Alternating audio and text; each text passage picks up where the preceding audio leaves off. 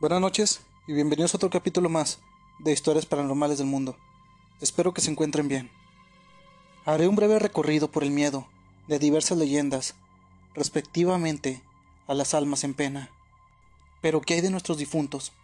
¿Se te ha parecido algún ser querido cercano? Un ser querido que no se ha querido ir por estar apegado a cosas materiales o hasta incluso a una persona, como tal es el caso de Yesenia Sandoval Estrada, que nos manda su historia, a la que su abuelita no quería dejar la casa por el cariño que le tuvo a las cosas materiales. Yesenia Sandoval Estrada. Hola, quiero compartir mi historia con ustedes. Soy de Rockford, Illinois. Estamos casi a las afueras de la ciudad. Como de costumbre en mi familia, siempre hemos acostumbrado a vivir estilo cabaña. Mi abuelita era la más querida por todos nosotros. Murió por su edad, a los 87 años, y le dejó la casa a mi papá. Se murió mi abuela, y toda mi familia, hablando de tíos, se separaron y nos dejamos de frecuentar.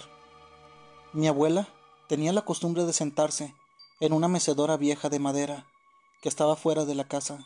Siempre la mirábamos allí, y cuando murió, la mecedora seguía allí. Nadie la movió y nadie la quiso tirar ni llevar a otro lado. Una noche ya venía de una fiesta con mis primas y me dejaron a una calle de mi casa. Caminé y miré la mecedora de mi abuela moviéndose, moviéndose bruscamente, como si un niño de cuatro años estuviera arriba de ella. Se movía de una manera muy exagerada. Me dio miedo verla, así que entré rápido a la casa y entré corriendo a mi habitación. Iba un poco tomada, pero sé lo que vi. Me levanté con dolor de cabeza a las cinco de la mañana y fui por una pastilla y un poco de agua. Al pasar por la habitación donde se quedaba a dormir mi abuela, miré a alguien acostado en la cama. Pensé que era mi papá y lo dejé pasar. Tomé agua y escuché unos pasos como si arrastraran los pies. Y mi abuela siempre lo hacía. Empecé a sentir miedo porque los pasos venían hacia mí. Prendí la luz y me acerqué al cuarto de mi abuela y no había nadie. No había nadie acostado en la cama de ella.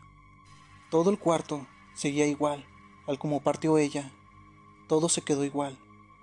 No quise comentar nada, así que me guardé eso.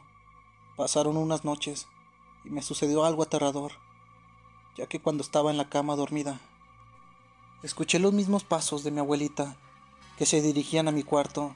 Se alcanzaba a escuchar pequeños lamentos.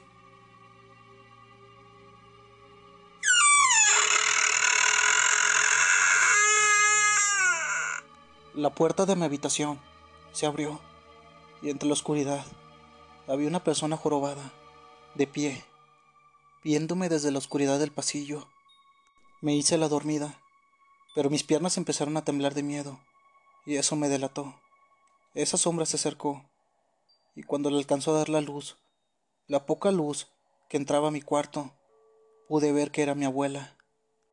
Tenía una cara de felicidad, una sonrisa pero a mí me dio bastante miedo.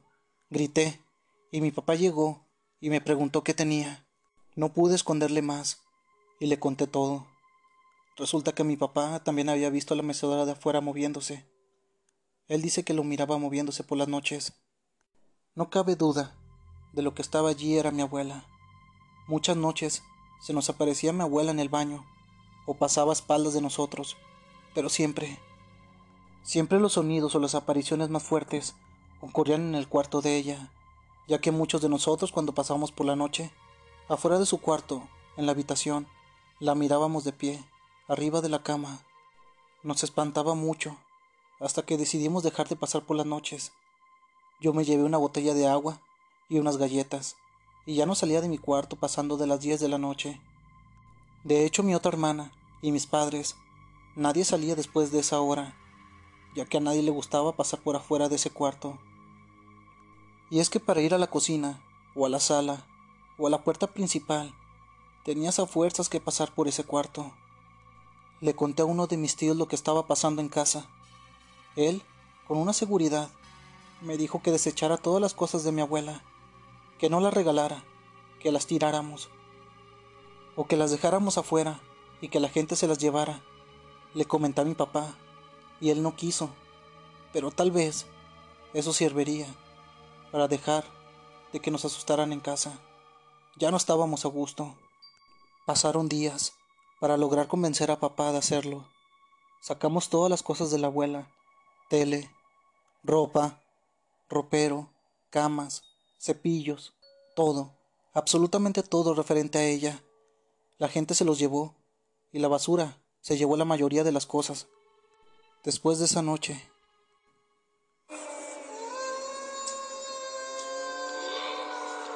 se escuchó un lamento en toda la casa.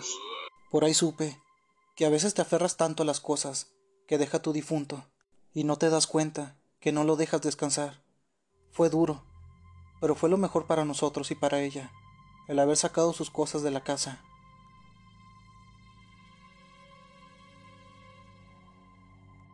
Gracias por mandarnos tu historia.